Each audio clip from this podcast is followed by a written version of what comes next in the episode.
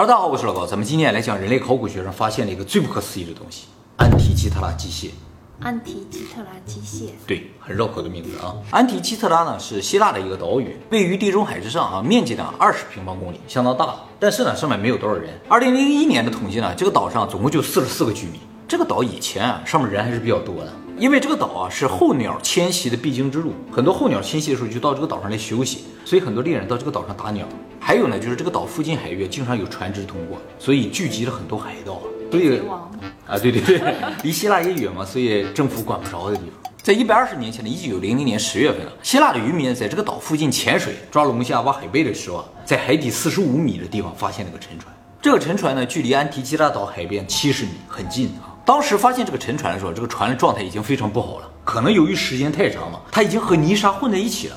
这渔民发现了沉船之后，马上就报告国家了。希腊国家博物馆马上就派人来了，果然在船上发现了大量的艺术品。雕像、雕塑、瓶瓶罐罐这些东西，就开始抢救性打捞啊！在接下来大概两年的时间，把这个船上所有东西捞完。捞的同时呢，希腊考古学家也开始考古研究。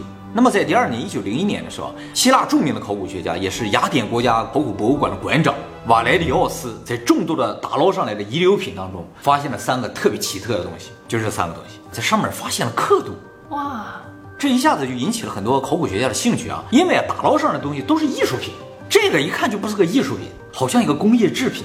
后来经过各种仪器的测定，知道这个东西是青铜所制，而这个东西的时间呢，应该在公元前一世纪到三世纪左右，也就是说距今两千一百年到两千三百年。那个时候啊，正好是秦朝刚刚建立的时候，就秦始皇统一六国，哎，就那个时候的东西。他们就有这种刻度的青铜器啦？哎，对，这不就很奇怪吗？再后来呢，进行了进一步的清理，发现啊，里边有几个齿轮，齿轮的发现一下子就震撼了考古学界。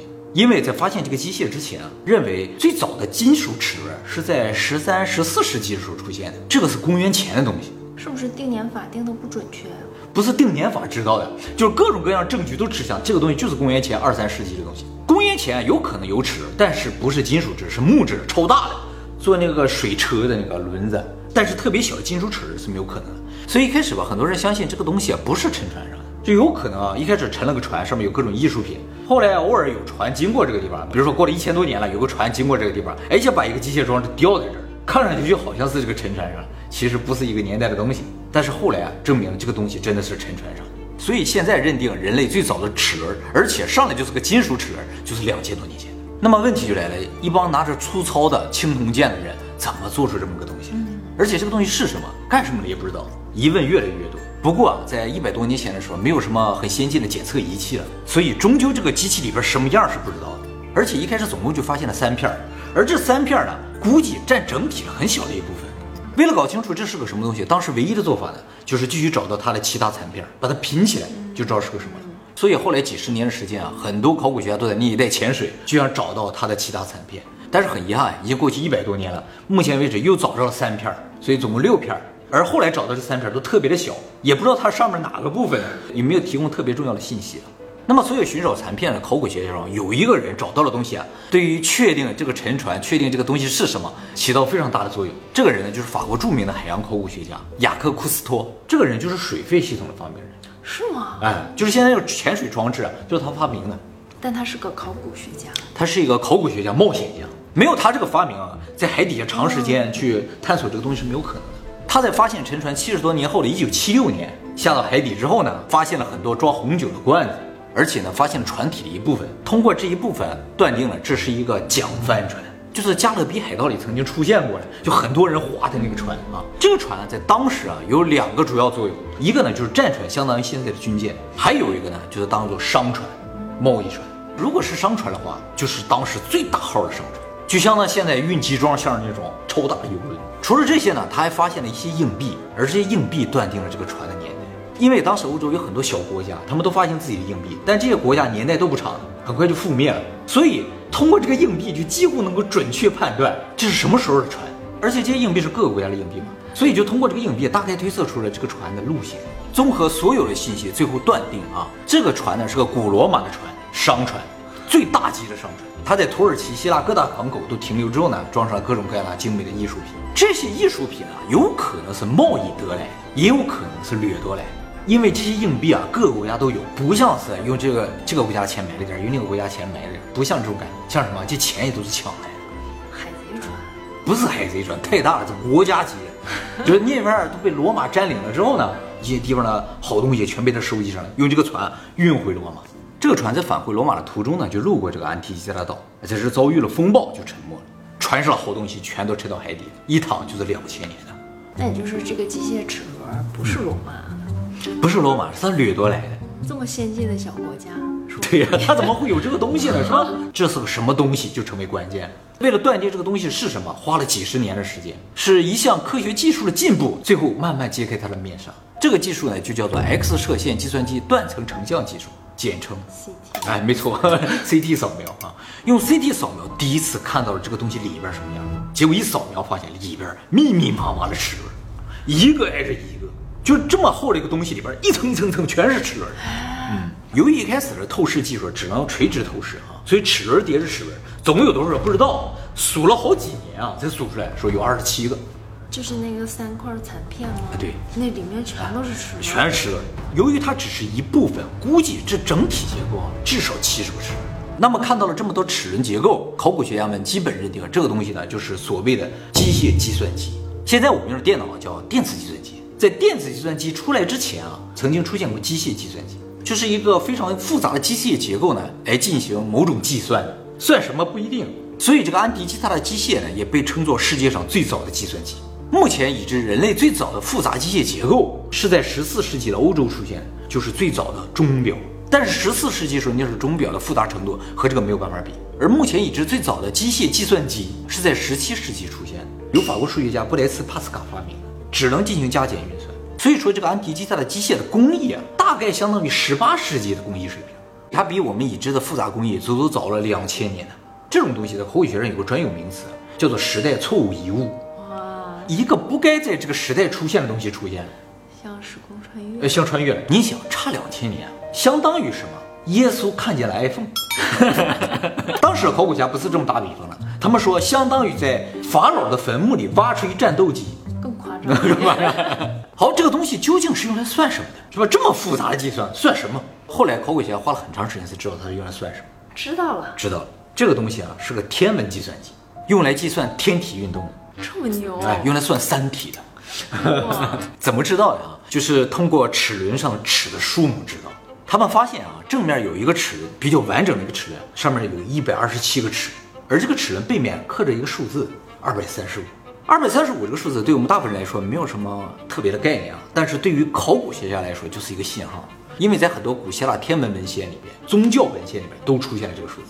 古希腊人啊是通过观察月亮来判断时间的，月份、季节、年的。月有阴晴圆缺嘛，它有一个循环。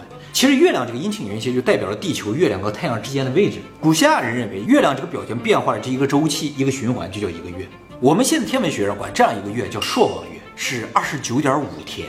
十二个月呢，就是三百五十四天。相比于我们太阳历啊，一年短了十一天。那既然短了十一天，它就需要闰月来把这个差补上。它怎么闰月？就是古希腊人通过长期观测发现啊，每二百三十五个朔望月是十九个太阳年，就是每十九年闰七个月就对上了。在这个地方呢，就出现了二百三十五这个数字，而后边的刻度盘上就有二百三十五个刻度，代表了二百三十五个朔望月。也就是说，后面这个齿轮走一周啊，太阳、地球和月亮整体循环一个周期，十九年。不仅如此，希腊人还知道另一个月亮周期，就是月亮在天空中这个位置，再回到这个位置，这个时间呢不是一个朔望月，叫一个月亮公转周期，是二十七点三天。而十九年呢，正好是二百五十四个月亮的公转周期。二百五十四这个数字在哪里呢？我不说了，那个齿轮上面有一百二十七个齿嘛，是二百五十四的一半儿，所以考古学家怀疑，就是说他想做二百五十四个齿可能有点费劲，就做了一半儿，一百二十七个齿，通过和另一个齿轮两个配合来实现二百五十四个就是月亮公转周期。所以这个有一百二十七个齿，后面有二百三十五个刻度的齿轮，就是用来模拟十九年一个周期的太阳、地球和月亮位置的东西。除了这个齿轮之外，背面还有个更大的齿轮，但是这个齿轮啊，大部分都残缺掉了，不知道有多少个齿啊。那么根据弧度和已经发现的齿的个数，推算大概在二百二十个到二百二十五个。那么后来呢，也在这个齿轮的后面呢，发现了一个模糊不清的数字，一开始完全看不清的，后来不断的清晰，不断的清晰，看清了，写着二百二十三啊，知道了，哦，这是齿数，二百二十三个齿。那么二百二十三个齿代表什么呢？这个在古希腊的文献里边就没有了。结果呢，在苏美尔的泥板上发现，在苏美尔的天文记载当中啊，二百二十三个月正好是一个日全食的周期，所以这个最大的齿轮是用来计算日食，小尺计算月食，大尺计算日食。苏美文明的泥板也是时代错误遗哦，对，应该算是吧。苏美人整个就时代错误。这个事情证明了个什么？就是说制造这个机器的人不仅知道希腊的天文学，而且还懂得苏美文明的天文学，甚至后来还在这个齿轮上发现了时刻和颜色的文字。就说这个东西不仅能够推测日食月食在哪一天发生，还能够推测在几点发生，因为日食月食时间很短的，他都知道几点几分发生，还有发生的时候那个月亮什么颜色他都知道。就是我们经常会看到月亮好大，然后又红，啊，有时候就不是那个颜色，这也是有规律的，他都知道。其实还有更不可思议的，就是在里边发现了一个五十三个齿的齿轮。五十三个齿的齿轮啊，虽然没有那么复杂啊，但是它的作用很厉害。就是我们现在知道，月球绕地球公转的时候，它的轨道不是圆形的，而是椭圆形的。这个椭圆形的轨道本身呢也在动，周期呢是九年，也就是说九年月亮才实质上回到它最原先那个位置上。所以，这个机械如果要模仿月球的运动，它就要把这个轨道的偏移也计算进去。而这个有五十三个齿的齿轮，就是来修正轨道偏移的。它这个修正的精确度精准到小数点后九位。后来还发现，它前面那个齿轮上面有一个槽，槽里边有一个圆形的东西，一直不知道是干什么的。然后用 3D 扫描技术把整个这个机械扫描下来之后啊，自己做了些零件组装在一起。去转动它，发现里边那个槽的东西动，才知道这槽里边这个圆的东西就是月球。这个齿轮转的时候，这个月球啊就一会儿远一会儿近，一会儿远一会儿近，完全模仿了月球在地球周围的这个运动，就跟天体运动是一模一样的。厉害！我们现在已经到了宇宙里边，可以看出来地月是这样在运动的，它在地球上就看出来。所以整体来说，这就是一个超级精准的天体运动计算机，不是一个模型，而就是一个完全太阳系的再现。推测这个东西啊，前面原先有一个面板，这些结构在面板之后看不见。然后这些东西动了之后，面板上有几个星球，这个星球啊就在动。他们是已经回到自己的星球了吗？有可能。他们原先在宇宙飞船上，可能就通过这个来计算啊星体运动的是吧？摇一下就看见了。后来啊，在进一步研究它的结构的时候，又发现了一个问题，就是说我刚才说的这些数字啊，五十三、一百二十七、二百三十五、二百二十三。包括之前提到了十九年二百三十五个刻度，其实这些都是质数，说明啊，这是一个非常严谨的、经过高度优化的系统，已经不能够再优化了。再加上什么，所有的齿轮的齿都是奇数，充分体现出这个东西加工有多难。齿轮啊，做偶数个齿是比较容易的，圆儿很容易等分嘛，二四六八，你就在这个对角线上做齿就可以了，容易做的对称嘛。但是你要做奇数个齿就难了，尤其是要做二百二三个奇数齿。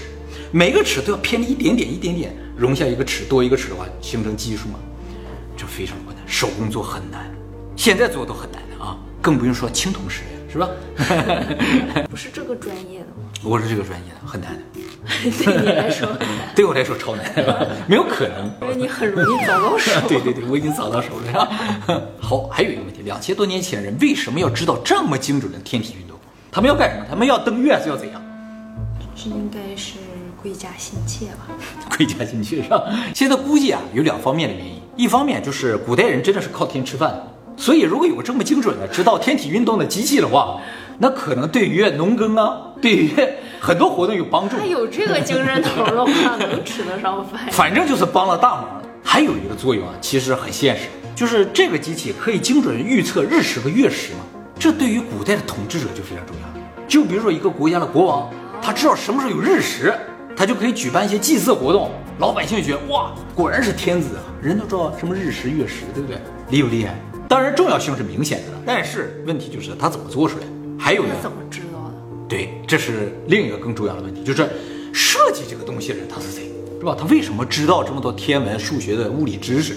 其实啊，现在对于这个东西是谁造的，是谁设计的，都知道了啊，大概有推测。现在主流假说认为，这个安提基特拉机械。是来自当时的罗德岛，罗德岛也是爱琴海上的一个小岛啊。这个岛传说啊，曾经有超现实文明。史书上记载，这个岛上曾经有一个超大的太阳神像。哎，这不是那个七大奇迹？哎，没错，七大奇迹里边就有它。但是现在七大奇迹只剩金字塔了，这个没有了。一直以为这是传说了，结果后来发现真有这个东西。这个铜像始建于公元前二百九十二年，高三十米，当时世界上最大的。建造十二年，在公元前二百八十年建成，五十四年屹立不倒。后来在公元前二百二十六年呢，就是古希腊那个地方发生了超大地震，这个铜像倒下。也这也就说明七大奇迹其实真的都有，不可能只有一个金字塔是真的有，剩下都是假的。而且就这个真的有了，它就存在，是吧？哪有那么巧的事？那么古希腊著名的诗人呢，品达曾经到过这个罗德岛上。品达呢是公元前五百多年的人，他说这个罗德岛上到处都是能够像活人一样运动的雕像。嗯，说这个罗罗德岛就是有超现实的这种技术嘛，他们制造机器人。如果罗德岛上人真的制造机器人的话，他应该有技术制造这个东西。所以呢，年代也大概对得上。机器人不用电是吗？都是机械的。对，纯机械。品达根本就不知道这东西为什么能动，为什么能走，他就觉得特别的神奇嘛，他就把它记下来了。不过后来这个岛因为地震就覆灭了。有点像亚特兰蒂斯那样消失了。那个普尔修斯不就在那片海域？哎，对对对，但 是不是在罗德岛上，他在塞尔福斯岛上。就是爱琴海上那些岛啊，原来都很牛的，每个都是一个国家，那些国家全都是宙斯的儿子建立的，有神的力量的。你想他在那个时候就能建三十多米、十层楼高的铜像，世界七大奇迹绝对没有问题。好，这是一个假说了，因为那个时候就有机器人也很奇怪嘛，只是书上有记载，也不能完全当真啊。机器人还行。机械人的话更厉害呀！机械人，机械人，因为它不用电啊，它就全靠手走啊。对，能量从哪来着？太神奇了，好吧，它里边可能有一个。那你说天体那个它的能量从哪来啊？就上弦？不知道啊，估计是手摇的，现在。因为以我们的理解，它只能是手摇的，你不能说有电池或者什么，对不对？那肯定不行。那么这个东西有没有可能是罗德岛人造的？我们现在不知道了，是吧？罗德岛人是谁，我们也不是清楚了。只是书上有记载，他们有高超的技术。相对于这个技术来说啊，其实设计更难一点。这个东西究竟谁设计的？这个人必须有天文学知识、数学知识、几何学知识和物理学知识，什么知识都有才行。后来找到线索，知道这是谁设计的。就是在这个齿轮上啊，发现了更多的文字，就是一点点刷的越来越清晰的时候啊，发现啊上面有几个标识月亮名字的这个词汇，是古代柯林斯人对月亮的称呼。柯林斯啊是一个非常古老的城嘛啊，据说呢在八千年前就已经有了，比那个苏美文明还要早，是宙斯的儿子建造的城市。宙斯这个儿子啊叫做柯林索斯，他建造这个城市就叫柯林斯，曾经呢非常强大啊，和雅典齐名，哎，后来呢被人灭掉了。而柯林斯人的后裔当中有一个非常有名的，就住在这片海附近，就是著名的数学家、物理学家、天文学家、发明家阿基米德。阿基米德呢，生于公元前二百八十七年，时间差不多，对不对？而阿基米德当时居住的城市啊，叫希拉库扎。希拉库扎现在在意大利啊。希拉库扎这个城市呢，就是柯林斯人的后裔所建，他就是柯林斯人的后裔。但是呢，阿基米德那个时代，他被古希腊所殖民了。属于古希腊的一部分，所以阿基米德是古希腊的天文学家、物理学家、发明家。哎，据史书记载，阿基米德呢曾经用水力建造了一个大型的天文计算机，能够精准预测日食、月食和五大行星的运动。不过他那个机器啊非常大，是用水力运作的嘛啊。阿基米德是怎么死的呢？就是后来古罗马人啊去攻打这个希腊库扎，阿基米德就在这个希腊库扎城里面啊发明了各种东西来抵御古罗马人的进攻。其中呢，包括投石机、发射标枪的机器，还包括呢起重机。就是希拉库扎那个地方特别易守难攻，一个路特别的窄，所以你想从陆地上进攻几乎没有可能，就要从船上进攻。他就发明了一些起重机啊，能把船先提溜起来，然后扔地上摔碎，提溜起来扔地上摔碎，抓娃娃一样，像抓娃娃一样。他就搁城里边发明，罗马人就攻，攻了多少年都攻不下来。所以阿基米德在当时被称作叫做百臂巨人呐。而罗马的大将军马克鲁斯就是组织进攻希拉库扎这个人啊，就说，其实这场战争就是我们罗马军队和阿基米德一个人的战争，有他在我们就攻不进去。最后呢，他没有办法想了一招，他把希拉库扎给围起来。希拉库扎在一个岛上面，他把他围起来了，断水断粮，希拉库扎挺不住，罗马人攻进去。那这个将军还是比较有节操的，其实应该很早就想过这一点，但是有可能他想他给他打进去。嗯 这个攻进罗马城之后啊，阿基米德还在家里研究他的几何呢。这时候有个士兵冲进去了，这个地方说法不一了。有人说呢是这个士兵要阿基米德去见他们的大将军，阿基米德拒绝了，然后他把这个阿基米德杀死了。还有一种说法就是说这个士兵啊不知道这是阿基米德，就看个老头就进去就把他干掉了。应该？是不知道，是吧？而阿基米德说的最后一句话也被留在史书上，说不要碰我的鱼儿。结果你看见没有？后来啊，又发现了一个更直接的证据，就是古罗马有个特别有名的政治家、演说家、雄辩家，叫西塞罗。这个人在公元前五十四年的时候写过一本书，叫《国家论》，是一个对话形式的，像小说一样。就整个这本书啊是虚构的，在这个虚构的对话里边就提到了罗马人杀死阿基米德，并抢走了两个能够计算天体运动的机器，还拿走了当时这个东西的设计手稿。而抢走这两部机器的马克鲁斯将军啊，一部他自己留下了，另一个呢就送到罗马，被这个罗马什么地方收藏起来就不知道。反正他自己有一个，而这个西塞罗啊见到过这个马克鲁斯手里那一部，所以他知道这个东西能够计算天体运动的。不过他这本《国家论》啊是个虚构的对话，所以一直以来考古学家都认为他说的这个字儿是假的，根本就不存在的，他在自己想象的。直到一九零一年发现这个安提基特拉机械，才知道啊他书里说的这个东西是真的。如果是真的，这个东西就有俩，这个沉船里边究竟是哪个就不知道了，应该是送到罗马那个，结果沉了。那么另一个在哪？图纸在哪？不知道。这个东西没有图纸是没有办法再现的。其实这也可以解释为什么这个技术没有传承下来。阿基米德被人干掉了，而接下来的一千五百年又没有再出来一个阿基米德，也没有再出来罗德岛人，结果这个东西就没有再出现了。我们又重新研究了一遍，有这个可能。